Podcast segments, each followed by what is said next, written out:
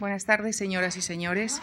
Sean bienvenidos esta tarde en la que iniciamos nuestra programación de conferencias del año 2009 con el ciclo Poética y Teatro, dedicado en esta sesión a la obra del dramaturgo José Sánchez Sinisterra, a quien quisiera expresar el agradecimiento de la Fundación Juan Marc por haber aceptado nuestra invitación. El próximo jueves, José Sánchez Sinisterra mantendrá un diálogo con Luciano García Lorenzo, especialista en teatro y profesor de investigación en el Instituto de Filología del Consejo Superior de Investigaciones Científicas. Eh, Luciano García Lorenzo ha sido además director del Festival Internacional de Teatro Clásico de Almagro y autor de libros como El Teatro de Guillén de Castro o El Teatro Español Hoy.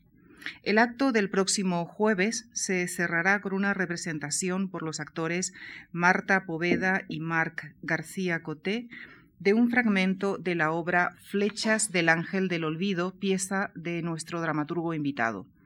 A todos ellos quisiera reiterar nuestro más sincero agradecimiento por su participación en este ciclo. Hombre de teatro total. José Sánchez Sinisterra es autor, director, adaptador, profesor y gestor teatral. Empezó en los años 50 en su Valencia natal a dirigir grupos de teatro universitario y se inició en la escritura e investigación teatral. En los años 60 funda y dirige el Aula de Teatro y el Seminario de Teatro en la Universidad de Valencia. Licenciado en Filosofía y Letras, ha sido profesor de literatura en dicha universidad y es catedrático excedente de Lengua y Literatura Española. Es profesor del Instituto de Teatro de Barcelona y entre 1977 y 1997 dirigió en esa ciudad el teatro fronterizo que él mismo fundó. Ha sido profesor de Teoría e Historia de la Representación Teatral en la Universidad Autónoma de Barcelona. Ha dirigido festivales de teatro, impartido cursos, seminarios, talleres en instituciones nacionales e internacionales. Muchas han sido sus adaptaciones teatrales de obras de Sófocles, Fernando de Rojas, Shakespeare y Calderón y sus traducciones de obras de autores como Cocteau o Beckett. Como director teatral ha montado obras de Cervantes, Lope de Rueda, Lope de Vega, entre muchos otros. También ha dirigido algunas de sus propias obras. Es Premio Nacional de Teatro, Premio Max al Mejor Autor en dos ocasiones, Premio Nacional de Literatura Dramática, entre otros. Es autor de Ñaque y Ay Carmela, dos obras muy significativas del teatro español contemporáneo, además de más de 40 textos teatrales entre originales y dramaturgias, entre los que citamos La noche de Molly Bloom, Terror y miseria en el primer franquismo o Deja el amor de lado. Investigador constante, Sánchez Sinisterra es autor de textos sobre la presencia española en los primeros tiempos de la conquista americana en cuyas cálidas tierras tropicales confiesa que se manifiesta con fuerza su talento creador. Señoras y señores, les dejo con José Sánchez Sinisterra, quien nos desvelará esta tarde los entresijos de su relación con el teatro en la conferencia que ha titulado La escena sin límites. Muchas gracias. Título, como ven, ya un poco amenazante. que puedo apresurarme a rectificar indicando que voy a intentar eh, hablar de mi teatro, cosa problemática para mí cuando uno lleva tantos años eh, en ese mundo, eh, en torno a un vector, a una temática que tiene que ver con esa noción de, límite, de, la frontera, del confín, por escoger algo porque repito, cuando uno lleva más de 50 años explorando, creando y hablando y pensando en teatro y asomándose al mundo desde el teatro, es muy difícil poder dar cuenta, compartir. Eh, algo sobre su propia obra, su propia creación. Entonces había que escoger y escogí. Di ese título todavía de un modo vago, porque es también el título de una, una recopilación de, escritos teóricos míos que se llama así La escena sin límites y porque es un título que deja abiertas muchas posibilidades. De hecho, esa noción de límite o frontera eh, aparece en mi trabajo, eh, yo diría que en una fecha muy concreta, 1977, y mm, la utilizo, esa noción, ese concepto, para articular un proyecto que recibió precisamente ese nombre, el Teatro Fronterizo, y para el que escribí una especie de vago manifiesto más, más poético existencial que, conceptual, eh, quizá habitado por vagas circunstancias eh, biográficas, esa noción de lo fronterizo, del teatro fronterizo. Si me permiten, para, voy a ir jalonando mi exposición, ya he anunciado que propendo a la teoría, por lo tanto voy a intentar frenarme leyéndoles eh, algunas escenas de mis obras o algunos fragmentos de textos teóricos, y decía, voy a, a iniciar con algunos fragmentos de ese manifiesto del teatro fronterizo, manifiesto latente, por cierto, lo titulaba entonces, eh, porque será esta la noción a, través de la cual vamos a ir navegando por algunos aspectos, no solo de mi teatro, de mi creación, sino de, yo creo, aspectos que son significativos de, de una cierta corriente del teatro contemporáneo. Y el manifiesto dice así, hay territorios en la vida que no gozan del privilegio de la centralidad. Zonas extremas, distantes, limítrofes con lo otro, casi extranjeras, aún, pero apenas propias, áreas de identidad incierta, enrarecidas por cualquier vecindad. La atracción de lo ajeno, de lo distinto, es allí intensa. Lo contamina todo esta llamada. Débiles pertenencias, fidelidad escasa, vagos arraigos nómadas, tierra de nadie y de todos, lugar de encuentros permanentes, de fricciones que electrizan el aire, combates, cópulas, fértiles impurezas, traiciones y pactos, promiscuidad, vida de alta tensión. Desde las zonas fronterizas no se perciben las fronteras. Y es un poco, el, manifiesto es más largo, pero se le, ahorro por lo menos gran parte. A continuación hablo de las...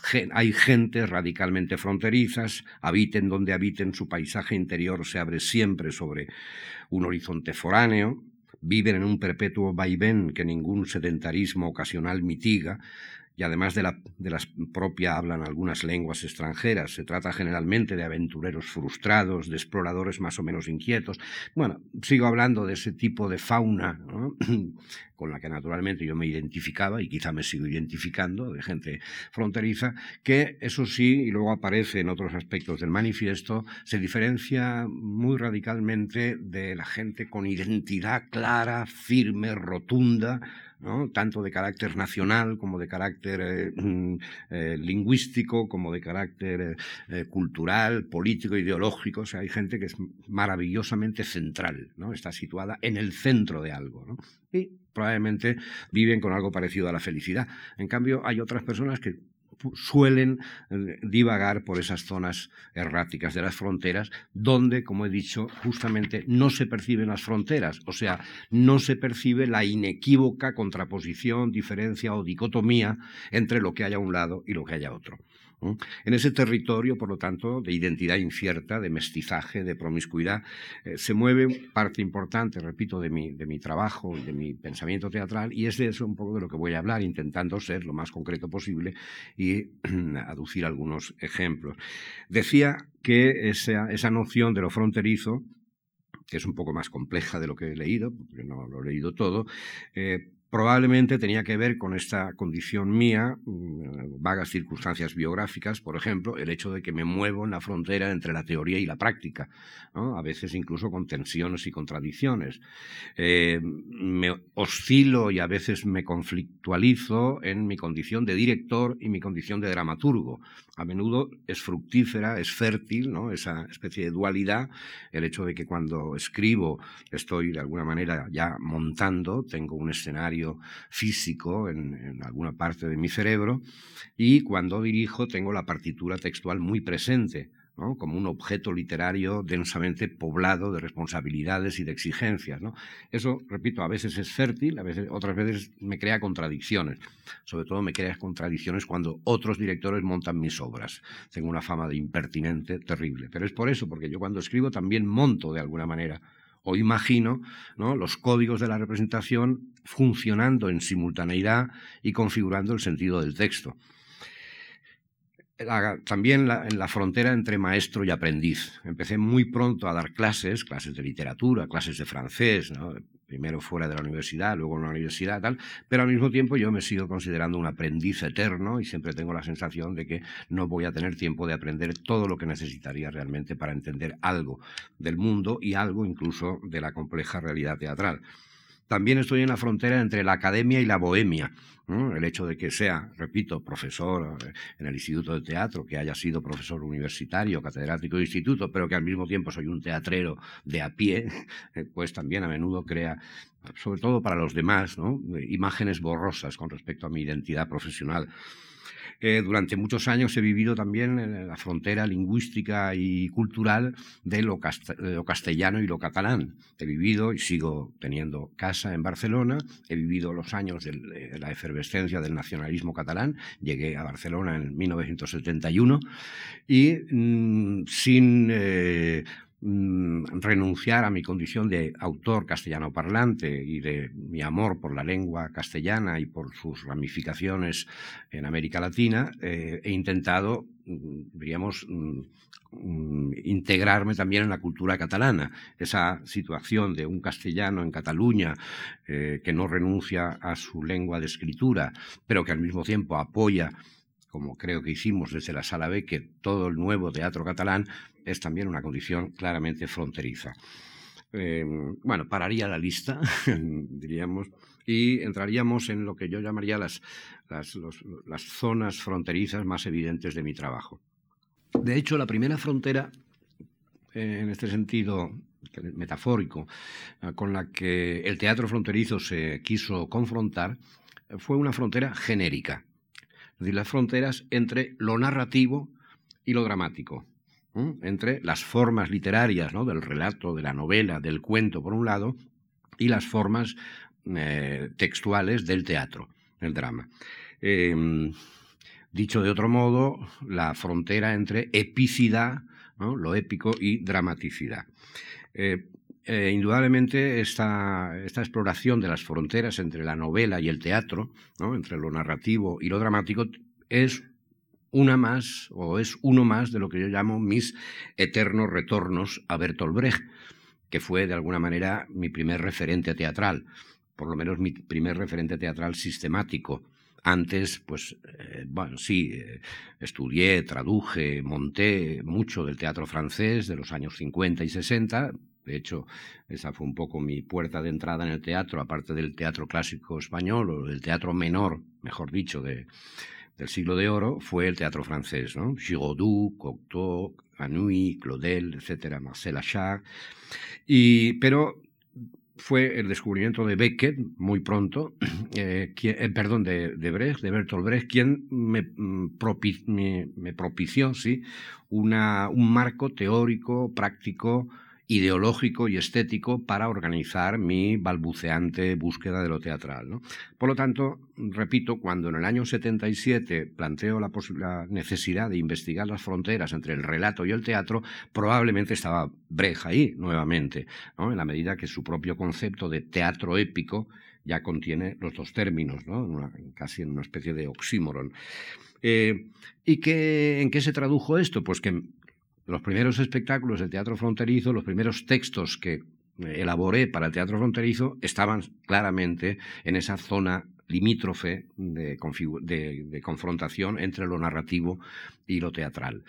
El primer espectáculo fue a partir de la epopeya de Gilgamesh, para empezar por el principio, para ir y lo que hice fue, eh, aparte de elaborar el texto fragmentario original, ¿no? pero manteniendo el tono narrativo de la epopeya, porque es una, epopeya, por otra parte, maravillosa e injustamente poco conocida, para mí eh, envidia poco a, la Ilíada o a la Odisea, eh, una vez elaborado ese texto eh, muy próximo a los materiales originarios, manteniendo la forma épica, narrativa, organicé una situación dramática de tres personajes en una situación concreta, específica, un poco ambigua, es verdad, que se narran entre sí esa historia.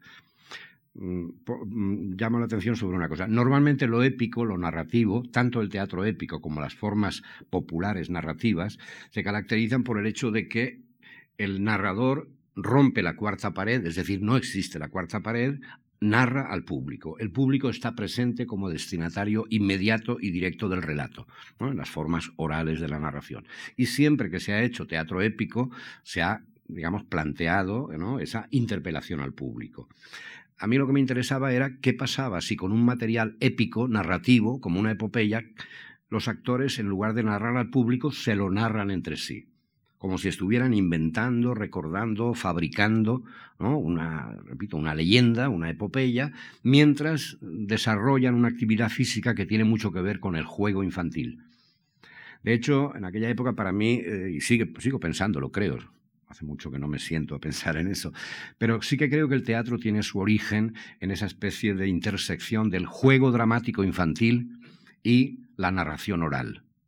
Se formaría una especie de vértice eh, convergente entre el juego dramático infantil y la narración oral. Y en ese vértice estaría el hecho teatral.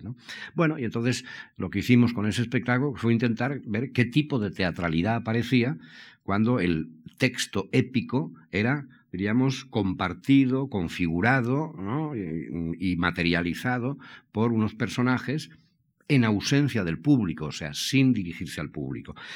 Mm, eh, el segundo espectáculo era efectivamente ya un regreso a Bertolt Brecht con eh, un, eh, un, relato dramatizado y una obra teatral narrativizada. O sea, fue una pequeña perversión de teatralizar un relato de Brecht y convertir en forma narrativa una obra dramática y crear un espectáculo mixto porque lo que me interesaba entonces era eh, investigar lo que yo llamaba las raíces populares del teatro épico, ¿eh? del teatro brechtiano. Brecht dice en sus escritos teóricos que el teatro épico está ya en las ferias, está en los charlatanes, está en los juglares, está en los narradores populares. Esto lo, vamos, lo dice explícitamente, dice que no lo inventó él, sino que lo que hizo fue recoger esa forma popular. Entonces yo me puse a investigar en la tradición mediterránea ¿eh? de los fabulatori italianos, de los cantastorie, de los propios narradores orales españoles y y, organicé una situación más o menos ferial entre, en que cuatro narradores populares dramatizaban para el público esos textos de Brecht. O sea, un intento de poner juntos el material textual brechtiano y una estética de narración popular.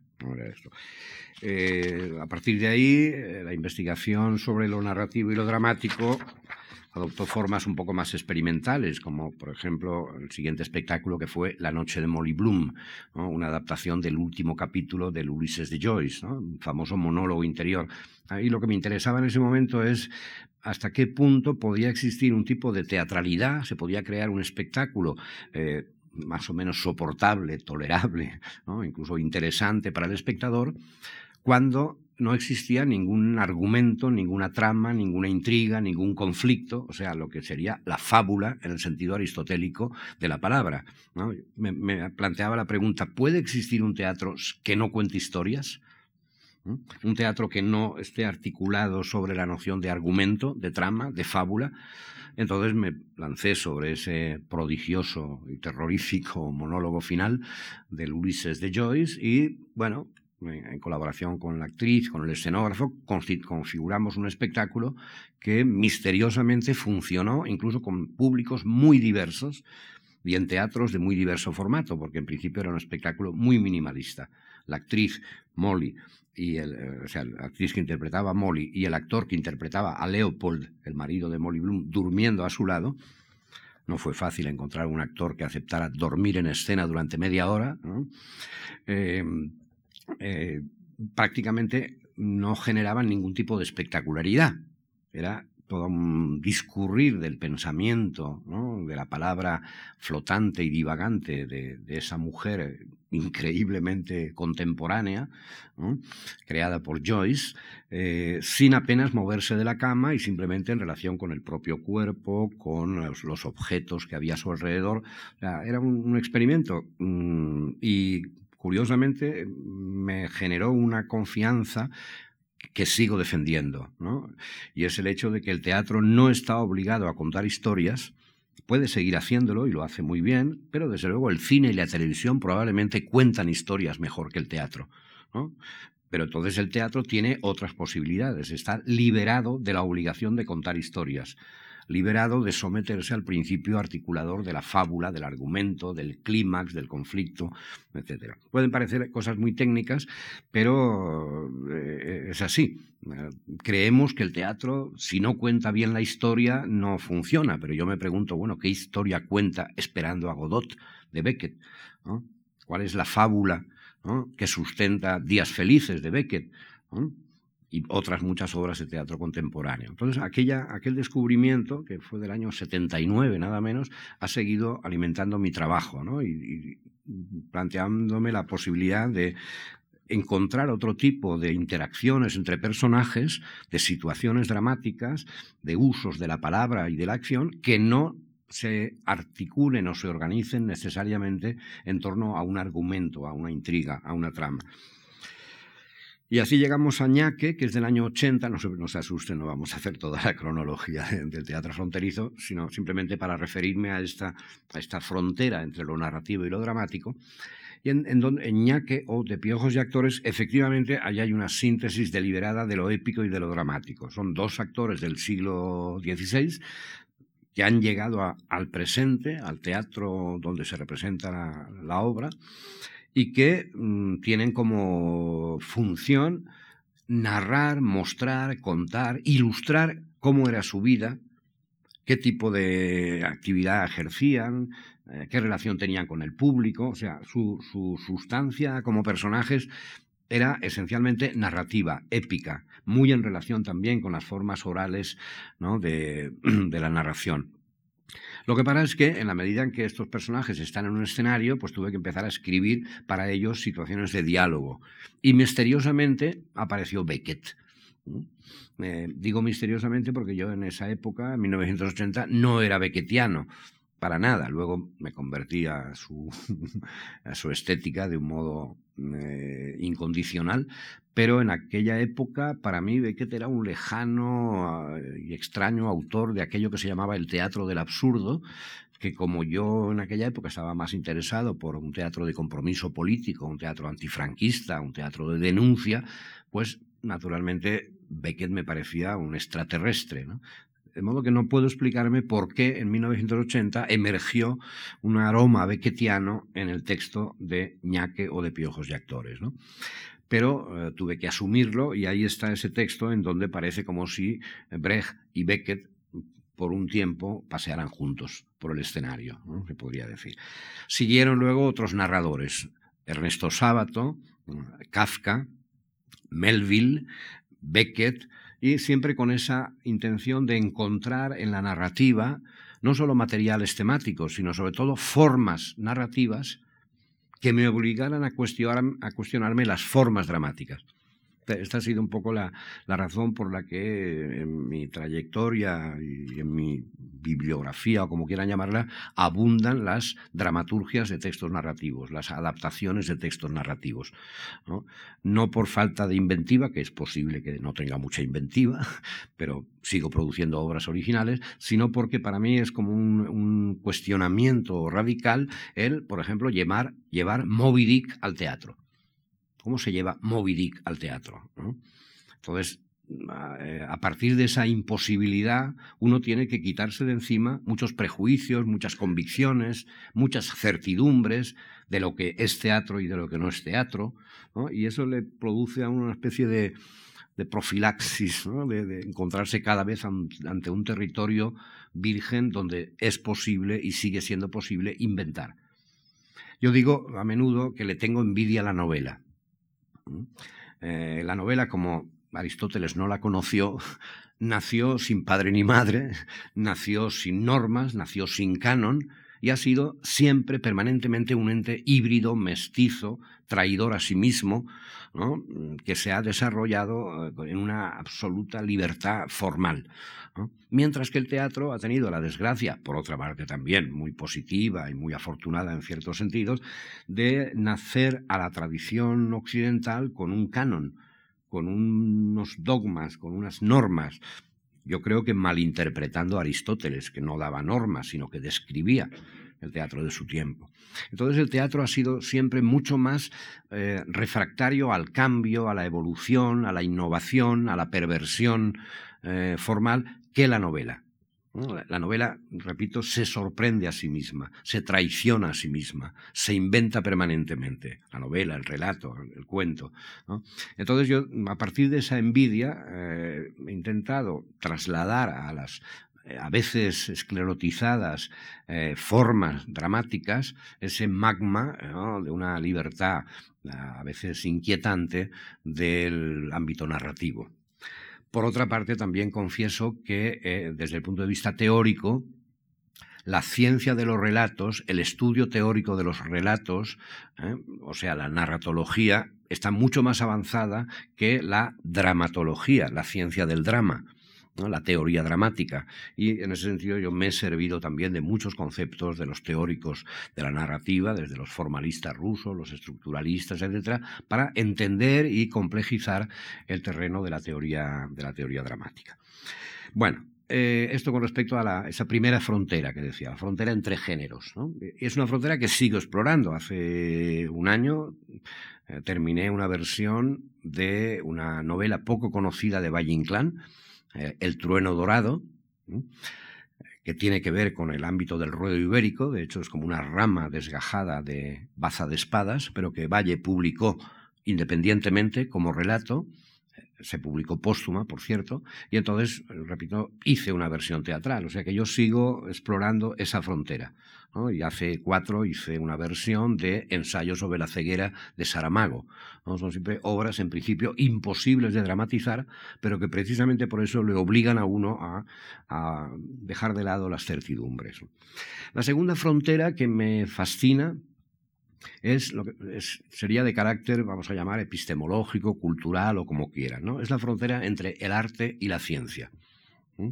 Entre el arte y la ciencia existe todavía en amplios sectores del mundo artístico y del mundo humanístico una especie de desdén hacia lo que está ocurriendo en el terreno de la ciencia e incluso del pensamiento científico, o sea, de lo que la ciencia genera como una visión del mundo, como una filosofía y como un modo de entender la realidad.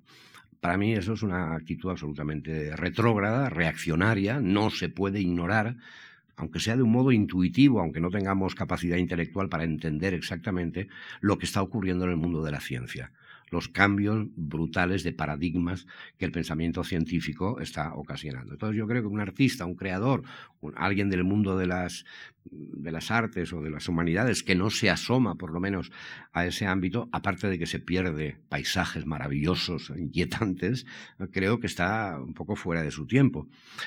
De hecho, esto ya lo decía Bertolt Brecht estoy hablando de los años 50, decía, somos los hijos de una era científica y no podemos hacer arte sin eh, asumir esa paternidad de la ciencia sobre el mundo que estamos viviendo. Bueno, para mí eh, han sido dos modos de aprehensión de la realidad, el arte y la ciencia, eh, que intento en todo momento conciliar o incluso poner en contradicción, ¿por qué no? Por lo tanto, el pensamiento científico siempre a través de libros de divulgación, ¿eh? no, quiero dármelas de entendidos, yo siempre tengo que recurrir a libros de divulgación científica, pero eh, ese pensamiento científico nutre permanentemente mi trabajo de escritura, mi trabajo de puesta en escena y mi trabajo pedagógico probablemente en un principio fueron las ciencias humanas, ¿no? Mm, eh, la teoría literaria, como ya he dicho, la lingüística, concretamente la lingüística pragmática, me ha servido de mucho para hacer hablar a mis personajes. Aunque parezca paradójico, eso no es pura teoría. Descubriendo los mecanismos de la teoría de los actos de habla, de los speech acts, uno puede hacer que sus personajes hablen de un modo más activo, no hagan literatura, sino que se hagan cosas, ¿eh? como la lingüística pragmática nos descubre. La historia, evidentemente, ha sido un ámbito de, estudio permanente por mi parte, la sociología, la economía política con menos fortuna, digamos, la, aproximación al marxismo, mm, eh, fue quizá el primer parámetro relativamente científico que me sirvió para organizar mi pensamiento cuando tenía 20 años, 20 y pocos años.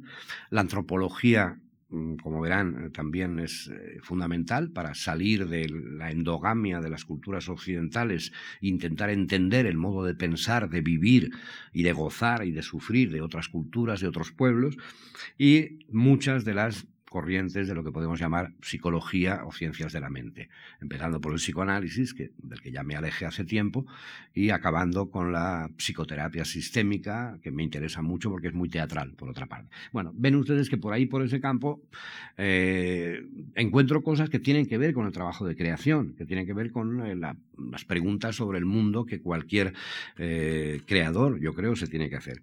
El problema es cuando en un determinado momento empecé a asomarme también al campo de las ciencias físicas, ¿no? Eh, y, por ejemplo, intenté navegar por la mecánica cuántica, por la física cuántica, ¿no?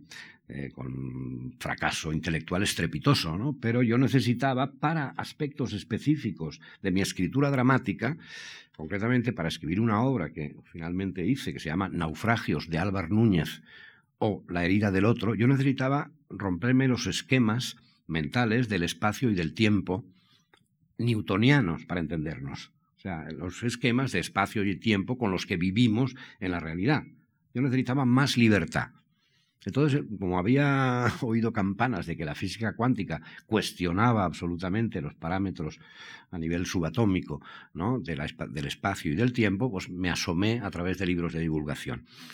Bueno, de ahí salió una obra que se llama Perdida en los Apalaches, que aunque es cómica, pero de alguna manera se basa en algunos de los de las hipótesis sobre el funcionamiento del espacio y del tiempo en la física cuántica y efectivamente me dio mucha libertad para poder escribir esa obra, Naufragios de Álvar Núñez, luego diré por qué, eh, sobre un conquistador, bueno, un conquistador fracasado, cabeza de vaca, en donde el tiempo y el espacio efectivamente funcionan de un modo absolutamente plástico, absolutamente elástico, que era lo que yo necesitaba. No quería hacer una obra histórica y tampoco quería hacerla contemporánea. Quería que el tiempo de la acción dramática fuera simultáneamente entonces y ahora. Que el espacio de la acción dramática fuera simultáneamente allí y aquí. Y entonces eso parece muy fácil de decir, pero uno con los esquemas con los que nos movemos en el, espacio y en el tiempo, o por lo menos yo, me veía muy limitado hasta que me, la física cuántica me movió el piso, por decirlo de algún modo. La teoría del caos me ha servido mucho también en sus aspectos, ya digo, divulgativos para entender la noción de complejidad, eh, para liberarme de muchos esquematismos de lo blanco y lo negro, lo bueno y lo malo, lo positivo y lo negativo. ¿no? Eh, el hecho de que mm, em, la complejidad, eh, bueno, esto nos llevaría, nos llevaría más lejos, pero la complejidad impide cualquier simplificación ¿no? en, la, en la concepción no solo del ser humano, sino también de la realidad, del mundo, del universo, le obliga a uno a afinar las herramientas las herramientas de escritura y de, pensamiento también. En relación con, esto, con bueno, teoría del caos, la morfogenética, la teoría general de sistemas, ahora estoy con el darwinismo, las implicaciones filosóficas, es apasionante por otra parte, y yo creo nos sirve también para entender la realidad, pero mm, para, ir a una cosa un poco más concreta, esta, este interés por lo científico o esta aspiración al pensamiento científico eh, me lleva he seleccionado tres aspectos de, las, consecuencias patológicas de, de esta propensión científica. ¿no? Tengo una eh, comprobada eh, compulsión taxonómica. en mis talleres, en mis cursos de dramaturgia y de escritura, eh, regalo a mis alumnos clasificaciones y listas de, por ejemplo, las 14 clases de monólogo, las 28 clases de diálogo, las 17 clases de triálogo. Las, o sea, intento en cada unidad de lo que podríamos llamar los parámetros dramatúrgicos, encontrar el máximo de diversidad. Eh, es un trabajo taxonómico, pero también deconstructivo. ¿no? La deconstrucción sería, entre otras cosas, encontrar multiplicidad en lo aparentemente unitario, según Paul Leman. Pero, eh, efectivamente, si un autor quiere escribir un monólogo, pues se pone, pone a hablar a un personaje al vacío o al otro. No, un momento, ¿qué clase de monólogo? Entonces, si empezamos a a partir de una definición simple de monólogo, vemos que se pueden hacer tres grandes grupos dentro de los cuales hay toda una serie de variantes y se pueden seguir inventando variantes. ¿Entienden lo que quiero decir? O sea, el principio clasificatorio nos da herramientas más complejas, más diversas para hablar del mundo, hablar de la realidad y construir textos dramáticos. La noción de diálogo se viene usando desde hace 25 siglos como la interpelación entre dos personajes. A interpela B, B interpela A. Bueno, si uno aplica otro criterio de, de definición de diálogo, empiezan a producirse ramificaciones y por el momento tengo clasificados 28 tipos de diálogo, la mayoría de los cuales no se han usado. Yo digo que esta es una actividad un poco parecida a lo que con toda la modestia y con todo eso, lo que hizo Mendeleev, o sea, la tabla periódica de los elementos. Muchos de ellos no existían todavía, no se conocían. Se conocían como virtualidades de la organización atómica. Bueno, pues también en arte hay virtualidades formales, técnicas, que podemos seguir explorando, que podemos seguir inventando, en la medida que queremos dar cuenta de esa complejidad del mundo. Eh, como ya he dicho, la otra consecuencia de esas incursiones mías en la ciencia han sido el cuestionamiento de lo que serían los, ejes de la dramaturgia, la noción de espacio, la noción de tiempo, la noción de fábula o argumento, la noción incluso de identidad del personaje, la, la verificabilidad. Y y la tercera consecuencia sería, ya le he dicho antes, la búsqueda de la complejidad. La búsqueda de la complejidad. De manera que mis obras, para desesperación de algunos, últimamente prescinden mucho, por ejemplo, de la idea de causalidad. Eh, estamos educados culturalmente y quizá programados genéticamente para considerar que existe una relación lineal causal. Si nos ocurre tal cosa es porque hay una causa causa que a su vez es la consecuencia de otra causa anterior. Y tenemos, por lo tanto, una visión muy lineal de la relación causa-efecto. Bueno, esto sabemos, lo sabemos en filosofía desde Hume, pero desde la teoría del caos mucho más evidente que una pequeña causa en una parte del sistema produce una gran consecuencia en otra parte del sistema sin que podamos adivinar cuál es la cadena de causas y efectos. Bueno, esta cosa que parece muy teórica cuando uno está construyendo una situación dramática, eh, puede estar muy obsesionado por justificar que la conducta de un personaje produce, tiene que producir necesariamente tal consecuencia. Esta causa produce esta consecuencia. Si uno se libera de esa linealidad, puede inventar ramificaciones causales mucho más, mucho más complejas. De manera que puede que el espectador se desconcierte, pero como yo considero que el espectador no es tonto, puede encontrar en los nexos causales que el autor no ha puesto en el texto. ¿Me explico? O sea, estamos dando al espectador la posibilidad de colocarse ante el teatro como debería colocarse ante la vida, tratando de entender una relación causal más compleja entre los fenómenos y no una relación puramente mecanicista de que A produce B, B produce C, C produce A. Bueno, y ya la última, la última de las eh, fronteras o de los ámbitos limítrofes en donde se mueve mi teatro eh, sería de carácter antropológico o cultural, eh, en el sentido de, culturas eh, geográficamente definidas o situadas, que es, sería la frontera entre América y España, lo latinoamericano, lo iberoamericano y lo español.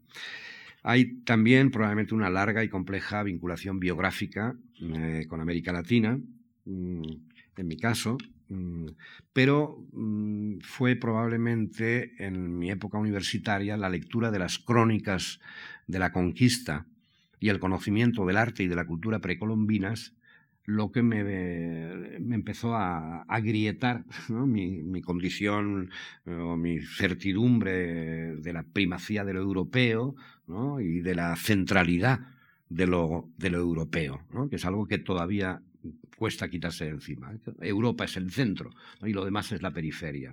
Bueno, pues digamos que la lectura de las crónicas eh, que recomiendo vivamente, por cierto, porque pueden parecer libros de historia, y lo son, pero sobre todo son libros sobre la mirada, sobre la mirada de aquellos españoles que llegaban a un territorio cuyos parámetros no coincidían para nada con los de su propia experiencia histórica y o tenían que inventar la mirada, inventar el lenguaje, e inventar los modos de descripción, o operaban, como muy a menudo ocurrió, una especie de reductivismo de lo que estaban viendo porque no tenían ojos para ver esa realidad tan diferente. Para mí fue, repito, una experiencia más que cultural, la lectura de, las crónicas. Tanto que años después, ya cuando el teatro fronterizo existía, eh, concretamente en el año 86, elaboramos un proyecto que se quedó en la mesa del entonces director general del INAEM y no, no, avanzó, eh, que consistía justa, se llamaba el proyecto Hacia el 92. O sea, todavía no se había empezado a hablar del 92, estábamos en el 86, pero ya se escuchaban como rumores de que algo habría que hacer para el 92, ¿no? para conmemorar el 92. Entonces, el proyecto que elaboramos muy vagamente, porque necesitábamos primero que hubiera una respuesta de apoyo más o menos consistente del Ministerio de Cultura era convocar a un conjunto de dramaturgos españoles e iberoamericanos, pero también a historiadores, sociólogos, antropólogos españoles e hispanoamericanos y también a músicos, artistas plásticos y poetas y proponer una, un trabajo complejo de dramatización de las crónicas de dramatización y manifestación literaria y artística de ese discurso de las crónicas que mm, eh, es de una complejidad y de una diversidad enorme, pero que se caracteriza por esa tentativa de una cultura de asomarse a otra. De esa tentativa, muchas veces frustrada, nace un mestizaje, una hibridación, un sincretismo, que es el signo de los tiempos o somos mestizos o no somos, o somos o, el sincretismo sigue generando formas nuevas de vida y de convivencia, o, vamos hacia la, esterilidad. Aquel proyecto se quedó en la mesa del, repito, el director general del INAEM de la época, que pareció no interesarle, quizá porque todavía no se hablaba de, las efemérides y de las conmemoraciones, pero eh, yo por mi cuenta empecé a escribir textos y de hecho eh, a lo largo de 84, de 6, 7 años, pues aparecieron, escribí tres textos que ahora están publicados con el nombre de Trilogía Americana, que son El retablo del Dorado, Lope de Aguirre Traidor y Naufragios de Álvar Núñez. Voy a detenerme y a leer algún fragmentito para aliviar la parte, digamos, como más teórica. Me porque estos textos para mí tienen una, significación fronteriza, porque justamente lo que yo me planteaba en ellos era el tema de la alteridad, del mestizaje, de la confrontación entre dos miradas y dos modos de entender la realidad.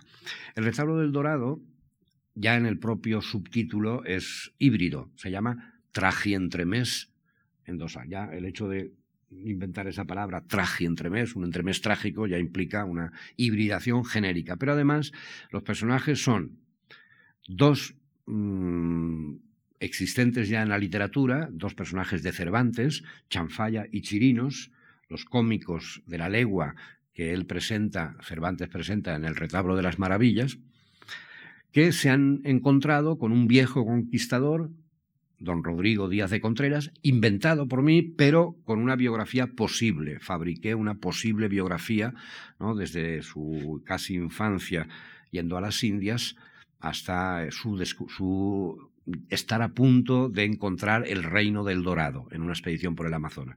Y el cuarto personaje es una india. Yo quería que la presencia de la indígena fuera esta especie de, huella de la otredad en la propia acción dramática. Y para eso pensé que podía ser muda. Yo voy a hacer un personaje mudo y su silencio será un poco como el, lugar de su otredad, ¿no? de su opacidad como personaje dramático. Curiosamente, cuando estaba preparando, buscando bibliografía, conocí a un profesor alemán, un joven profesor alemán, especialista en náhuatl, la lengua de los aztecas. Y entonces le pregunté, oye, ¿y tú podrías traducirme al, al náhuatl diálogos que yo escribía en español? Y así el personaje hablaría en náhuatl.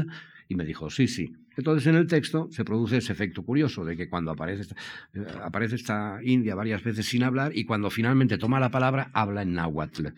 Quiere decirse que nadie del público la entiende. Y tampoco la entienden chanfalla y chirinos. ¿no? Eh, y ese efecto de, repito, de alteridad se hizo todavía más fuerte cuando tuve la ocasión de montar esta obra en México, producida por la, por la UNAM, la Universidad Autónoma de México. Era muy interesante cuando lo montamos allí porque, primero, mm, encontré una actriz verdaderamente indígena, oaxaqueña, más detalles, y conseguimos además el apoyo de un nahuatlato, un maestro de náhuatl, que no solamente trabajó con ella en la cuestión lingüística, sino en la cuestión cultural.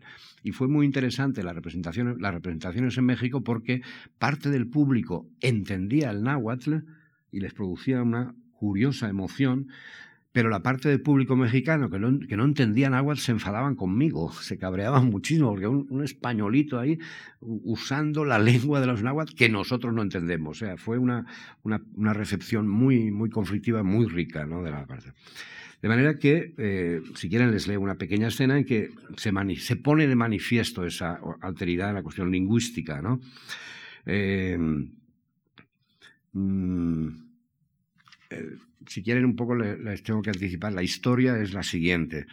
Eh, se supone que este viejo conquistador, don Rodrigo Díaz de Contreras, repito, inexistente, eh, mm, ha llegado en un momento de su vida a eh, lo que él llama las puertas del Dorado. Él sabe cómo llegar al reino mítico del Dorado. ha regresado a España y se ha pasado cinco años intentando que se organice una nueva expedición, una nueva jornada para encontrar esas riquezas fabulosas, inconmensurables. ¿no? ha recibido ninguna respuesta, todas las puertas se le han cerrado y finalmente ha tenido la suerte o la mala suerte de encontrar a esta pareja de cómicos que, como he dicho, le robé a Cervantes Debo decir que ese hurto me obligó a pagar, un, tuvo unas consecuencias terroríficas, porque claro, al robarle los personajes a Cervantes no tuve más remedio que hacerles hablar como Cervantes les haría hablar. Con lo cual cada día antes de escribir me tenía que pasar dos o tres horas leyendo a Cervantes, leyendo novela picaresca, leyendo entre meses, haciendo listas de expresiones, impregnándome del lenguaje del 17, ¿no? para que los personajes hablaran de un modo congruente con su identidad literaria. ¿no? Entonces, eh, han encontrado a estos dos eh, cómicos, eh, don Rodrigo y el personaje indígena, Doña Sombra, como la llaman, y han decidido hacer un retablo contando la vida de don Rodrigo. O sea, hacer una representación teatral y han preparado junto con don Rodrigo la representación teatral de la biografía de este conquistador fracasado, viejo, al que le falta un ojo, es sordo de un oído, cojo de un pie y además le falta un, compañón, un testículo. El pobre tiene los estigmas de su aventura inscritos en su cuerpo. Eh, y entonces están preparándose, cuando empieza la acción, para representar esa noche ante los notables de un pueblo, supuestamente de Andalucía, el retablo del Dorado, para conseguir dinero para una nueva expedición a las Indias. Eh, ocurre que ese mismo día hay un auto de fe de la Inquisición en ese pueblo y naturalmente los notables no van a ir a ver a unos cómicos. Y entonces Chanfalla y Chirinos fingen ¿no? Contratan a una serie de pícaros, prostitutas, mendigos, para que hagan de público y le hacen creer a don Rodrigo que ese público es el público de notables, ¿no? Y sobre ese equívoco se tambalea todo el, todo el proyecto. Todos están en los preparativos, ¿no? Y, y dice, eh, en un momento determinado están don Rodrigo y Chanfalla, que es el, cómico, Chirinos es ella, la cómica, dice, ¿dónde está mi sombra? Dice Rodrigo. Chirinos, que ha ido, dice, allá afuera me parece que la oigo trajinar. Don Rodrigo grita hacia el fondo, sombra, sombra mía, ven aquí. Chirinos, doña sombra, venga acá. Don Rodrigo se enfada, le grita a Chirinos. ¿A qué le llamas tú, doña Sombra? ¿Es sombra tuya acaso? No, sino mía, sombra mía es, si solo yo puedo llamarla así. Para ti y para todos es Aguaquiticlan Cuicatototl. Chirinos, pecadora de mí, don Rodrigo. ¿Y cómo quiere que yo diga ese boquible sin que se me caigan todos los dientes? Don Rodrigo entra en ese momento a la India y don Rodrigo dice, llámala entonces pájaro que canta junto a la fuente seca, que eso mismo significa su nombre en lengua de cristianos. Entonces se dirige a, la India y le dice, me va a costar mucho pronunciarlo. Y ella le contesta tranquilamente, Onimichili che otra frase absolutamente inteligible. Nuevamente, don Rodrigo vuelve a hablarse en náhuatl, ella le responde en náhuatl, el público sin duda empieza a ponerse nervioso, también Chanfalla y Chirinos, naturalmente, porque entonces interrumpe Chanfalla y dice, válgame el diablo, señor conquistador, esa maldita algarabía tienen que hablar entrambos, ¿acaso no comprende ella nuestra lengua castellana?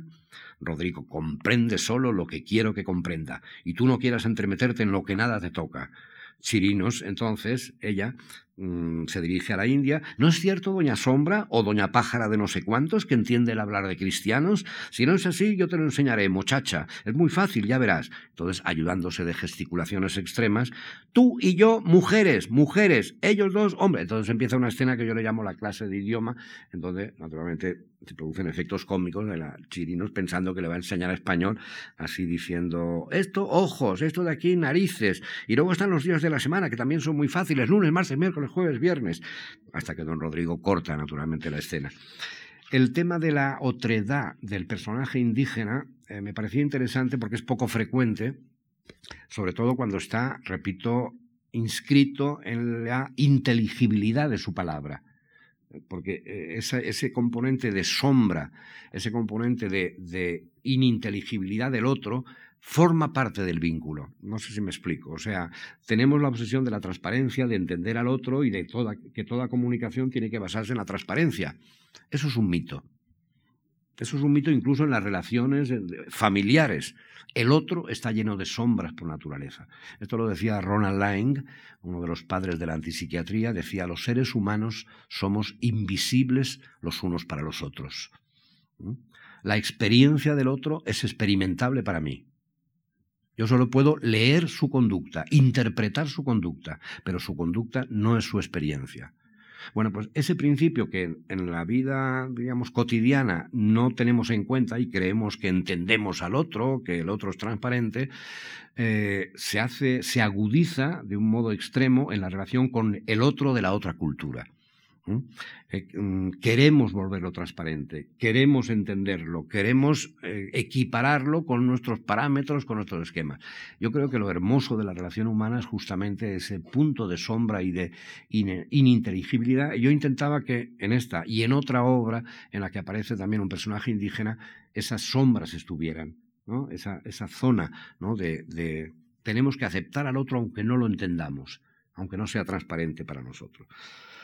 Estaba en el retablo del Dorado, luego apareció Lope de Aguirre Traidor y mm, que empecé en el año 86 y la terminé en el 92 y en tercer lugar Naufragios de Álvaro Núñez, que es la obra que más años tardé en escribir. Es una obra que tiene una biografía como texto muy, muy compleja. Yo, por no extenderme, porque creo que tengo diez minutos nada más, me quedan diez, pero puedo pararme.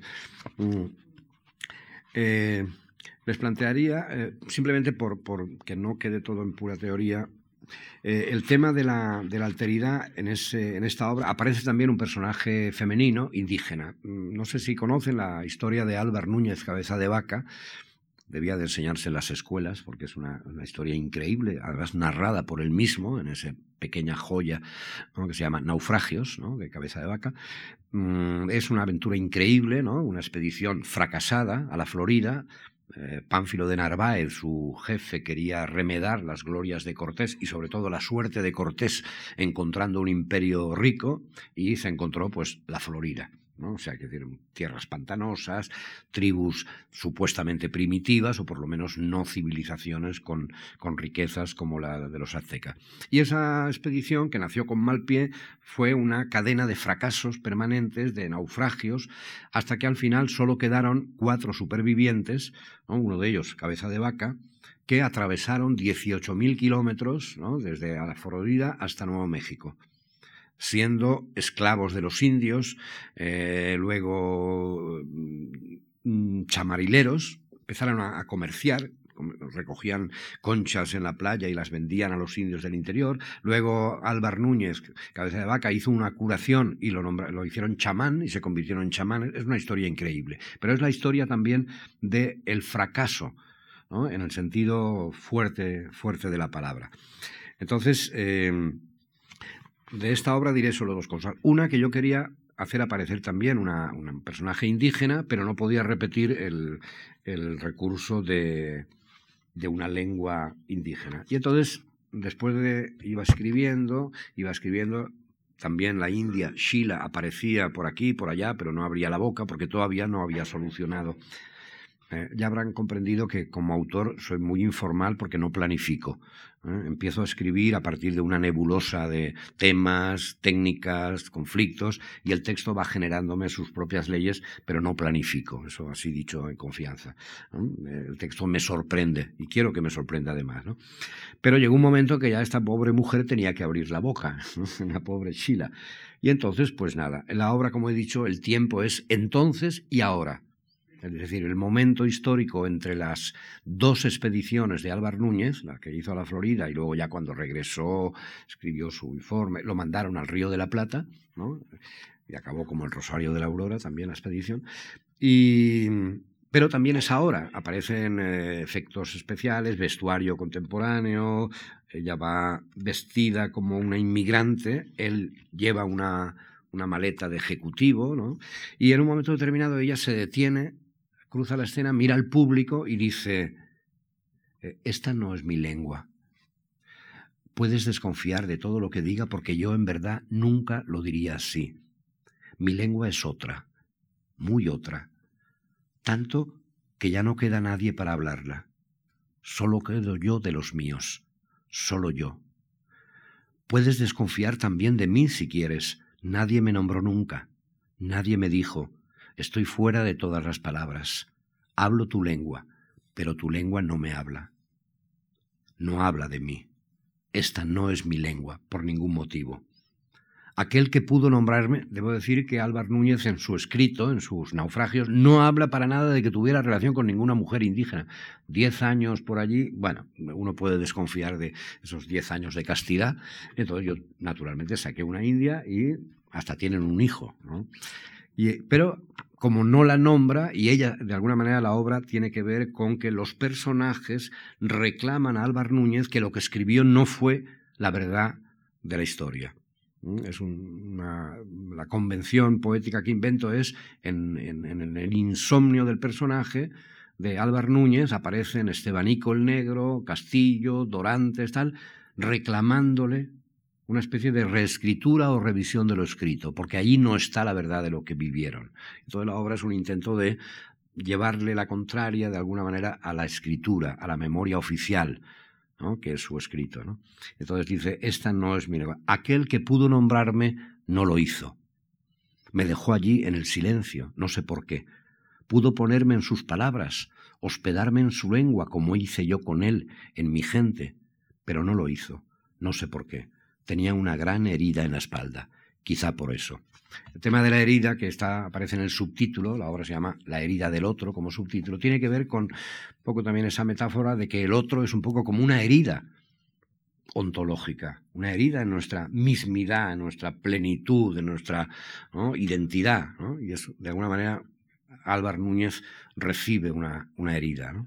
Y la historia de Álvar Núñez para mí eh, es sobre todo la historia de, de un naufragio, no solo el naufragio, mm, digamos, histórico, el naufragio de la... Vamos a ver, en este no he puesto señal, por lo tanto no lo voy a encontrar. 269. Los naufragios de Álvar Núñez no son tanto las zozobras y hundimientos de naves en el mar, como el desguace de sus coordenadas culturales, de sus esquemas ideológicos y espirituales, de sus estructuras psíquicas. Es todo su ser de europeo, español, hidalgo, cristiano, civilizado, blanco, conquistador, etc., lo que naufraga en esta insólita peregrinación a las entrañas del mundo primitivo.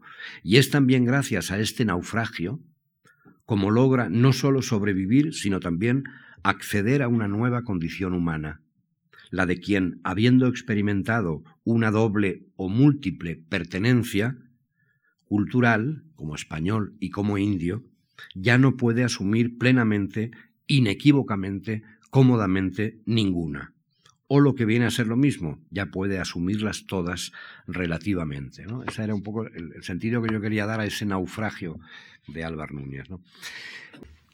Y termino con, con qué, he dejado la mitad de lo que quería decirles, con el hecho de que la, noción de frontera, mm, evanescente en muchos momentos, pero omnipresente en mi teatro, me permite una deriva, mm, repito, no solo entre géneros, no solo entre tipos de pensamiento científico, poético distinto, también entre, entre culturas e incluso también entre distintos eh, mm, como distintas instancias de, la propia teatralidad. Por ejemplo, la noción de personaje.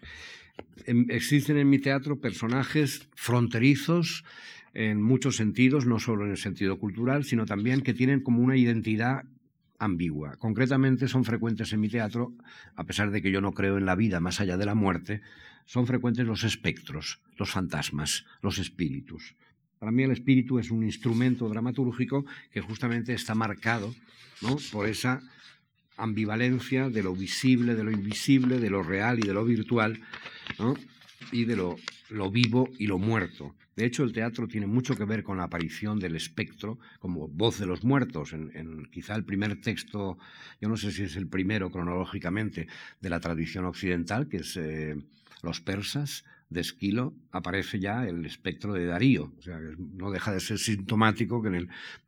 Entonces, en mi teatro aparecen espectros, repito, a pesar de mi escepticismo, hay Carmela lo es, en cierto modo, a su manera, no en la película de Saura, porque en la película de Saura solo cuenta lo que es lo anterior de, mi propia obra, pero en mi obra Carmela muerta vuelve a la vida con esa condición a la, a la, vez muerta y viva, y tiene una misión muy específica luchar contra el olvido.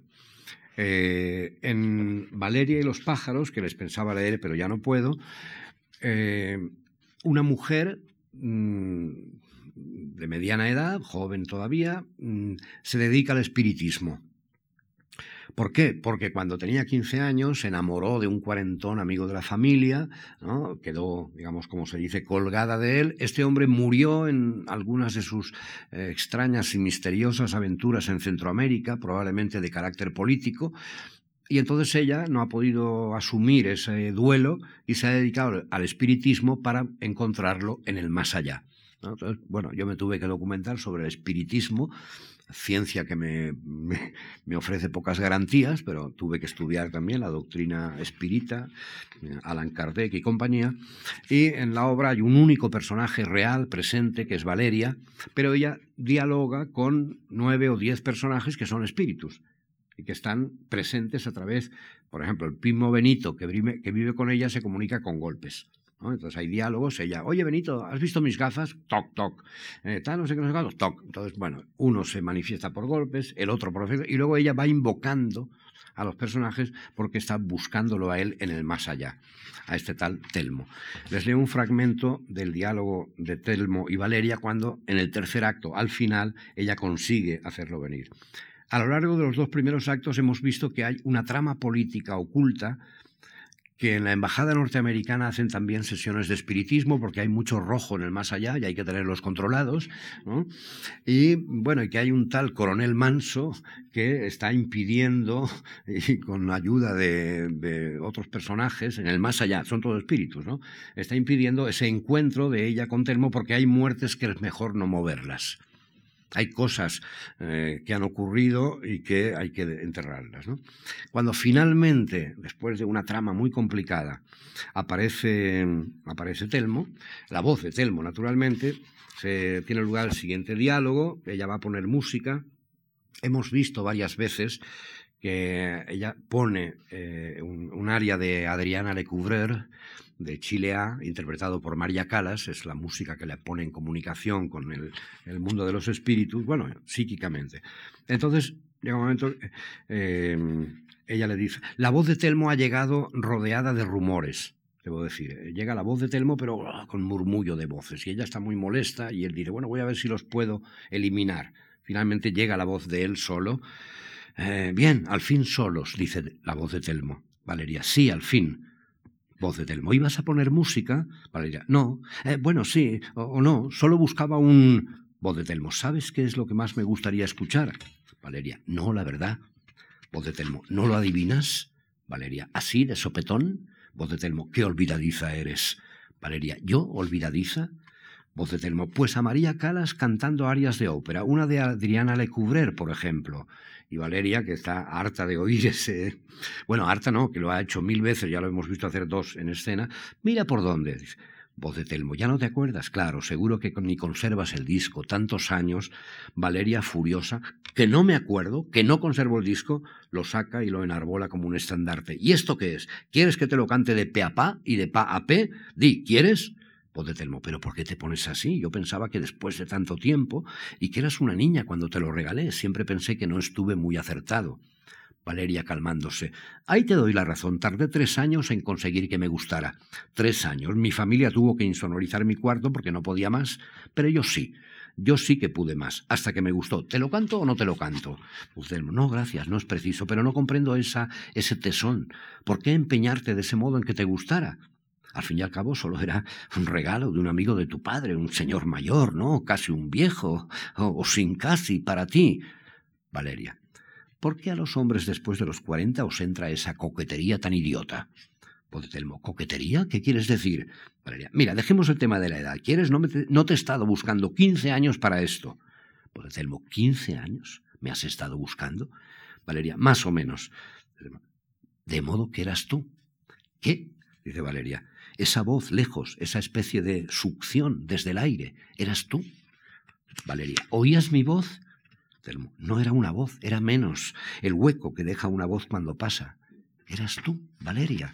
Valeria, bueno, yo y toda mi parentela que te andaba buscando, por no hablar de la Sociedad Esperantista Internacional, sección difuntos, claro, pero al final de la cadena estaba yo, Valeria, llamándote. Voz de Telmo, ¿y puedes decirme por qué? Valeria, ¿quieres que te lo explique con una imagen? Bueno, y entonces le saca una pierna escayolada, o sea, la escayola de una pierna. Sabemos que Valeria se rompió la pierna de jovencita patinando con este telmo cuando todavía vivía y ha guardado 15 años esa pierna escayolada como una especie de extraña reliquia de un amor que no pudo ser, ¿no? Y entonces eh, él se queda, claro, extrañadísimo. Has guardado la escayola todos estos años. Valeria, ¿lo vas comprendiendo? Telmo, no sé si atreverme. Valeria, atrévete, Telmo, atrévete, porque yo estoy a punto de desmayarme por estar diciéndotelo. Voz de Telmo, diciéndome que desde entonces me... Valeria, sí, Telmo, desde entonces te. Voz de Telmo, no me atrevo a pensarlo. Valeria, atrévete, por favor, para que lo pensaras, para que lo supieras. He quemado los mejores años de mi vida. Es una frase, claro, porque aún o me encuentras muy acabada. De Telmo, te encuentro radiante, como la estrella de la mañana. Valeria, Jesús, eso me pasa por preguntar tonterías. Pues Telmo, tanto que no me atrevo a decirte... Valeria, caramba, Telmo, ya está bien de melindres, que somos mayorcitos. Telmo, es que me da vergüenza. Valeria, ¿vergüenza a estas alturas? Antes no eras así, más bien te gastabas un descaro, sobre todo conmigo, tan pudibunda. Voz de Telmo, era mi forma de disimular. Valeria, ¿y qué tenías que disimular? Voz de Telmo tras una pausa. La locura de un cuarentón por un adolescente. Valeria. Ah. Queda anonadada, con la boca abierta, no sabe qué hacer, sale como un autómata por la derecha, vuelve con la botella de licor, un vaso, pega un trago y, con toda naturalidad, dice, decías, voz de Telmo, estaba obsesionado contigo. Durante mis viajes en medio de la lucha política tenía que borrarte de mi cabeza porque si pensaba en ti ya solo quería regresar. Y cuando regresaba y te veía cada vez más mujer, cada vez más radiante, pero eras una niña y yo un señor mayor, un viejo militante, condenado a vagar de un lado a otro, de un país a otro, cambiando siempre de nombre. Y cuando me atraparon los milicos y me hicieron desaparecer, mi último pensamiento fue para ti. Y cuando esto que soy ahora empezó a despertar, mi primer pensamiento fue para ti. Bueno, entonces ella evoca, risueña aquella escena del patinaje y de pronto se le ocurre que se encarne, que se, que se materialice. Dice, sí, dice, y no puedes, no podrías encarnarte, aparecer. Voz de Telmo, ¿encarnarme? Valeria, sí, aparecer, hacerte visible. A veces se puede. Sé de casos en que incluso notas cómo te tocan y tú también puedes tocar. Creo que da mucho gusto. Voz de Telmo, yo no creo que pudiera. Valeria, ¿y por qué no? Podemos intentarlo, desearlo muy fuerte y vas tomando forma poco a poco. Voz de Telmo, no sé si tengo forma. ¿Qué? dice Valeria. Voz de Telmo, que no sé si podría tomar forma. Ya tener esta voz me parece un milagro y rescatar ideas, recuerdos, sentimientos, ni te digo. Valeria, ¿rescatarlos? ¿De dónde? ¿Es que no son tus recuerdos, tus sentimientos, tu espíritu? ¿De dónde tienes que rescatarlos? Voz de Telmo tras una pausa de la fosa común. Valeria, ¿cómo? Voz de Telmo, ¿sabes lo que es eso? Valeria, ¿saber qué? Voz de Telmo, lo que es una fosa común. Valeria, ¿tú estabas en una fosa común? Voz de Telmo, no es muy original, ya lo sé. Hay muchas por allá y por acá y en todas partes. No, original no es, pero no siempre se puede elegir. Al principio es un poco agobiante, la verdad, todo ese amasijo de cuerpos, de sangre, de tierra. Y si antes ha habido torturas, imagínate, hay quien se ensucia encima en esos casos. Pero lo peor es cuando además van y lo cubren todo con cal viva para no dejar rastro, porque entonces Valeria tiene un conato de vómito y él dice, no, no, perdona, no quería hablarte de eso, solo decirte que allí uno va dejando de ser uno, ¿comprendes? Se hace también como un amasijo de lo otro y todo se va mezclando. Eh, bueno, no es eso exactamente, no es fácil de explicar. Tú sigues siendo tú, desde luego, pero un día te notas un recuerdo que no es tuyo, o, tienes ganas de llorar por algo que no te hicieron a ti, y hasta le quitas la risa al de abajo y se enfada y hay trifulcas. Pero eso es al principio, no te creas. Luego la cosa se va haciendo más llevadera. Qué remedio, ¿no? Y te acostumbras a ser varios o muchos y te olvidas un poco de quién eres. Se pierden cosas, es verdad, pero también se ganan. Sí, sí, se ganan cosas, como si crecieras, como si... Entonces ella, oye, Telmo. Él sigue, no es fácil de explicarte, vas como ensanchando y esparciendo a base de los otros, sí, pero también del agua y de la tierra y de raíces y de animalitos. Valeria, dime una cosa, por favor, de Telmo, y notas que todo es pensamiento, o casi. Valeria, Telmo, Valeria. Y entonces ahora ella le pide que se reencarne y aquí, aquí terminamos. Este es para mí un típico típica situación, típico personaje fronterizo. O sea, inventar personajes que no tienen una existencia definida nos sitúa en ese territorio en donde las perspectivas se hacen múltiples. Yo probablemente no hubiera podido hablar de la fosa común sin haberme metido dentro a través de este personaje que es estar presente y ausente, vivo y muerto, visible e invisible al mismo tiempo. Bueno, y esas son para mí las, la fertilidad de las fronteras. Muchas gracias.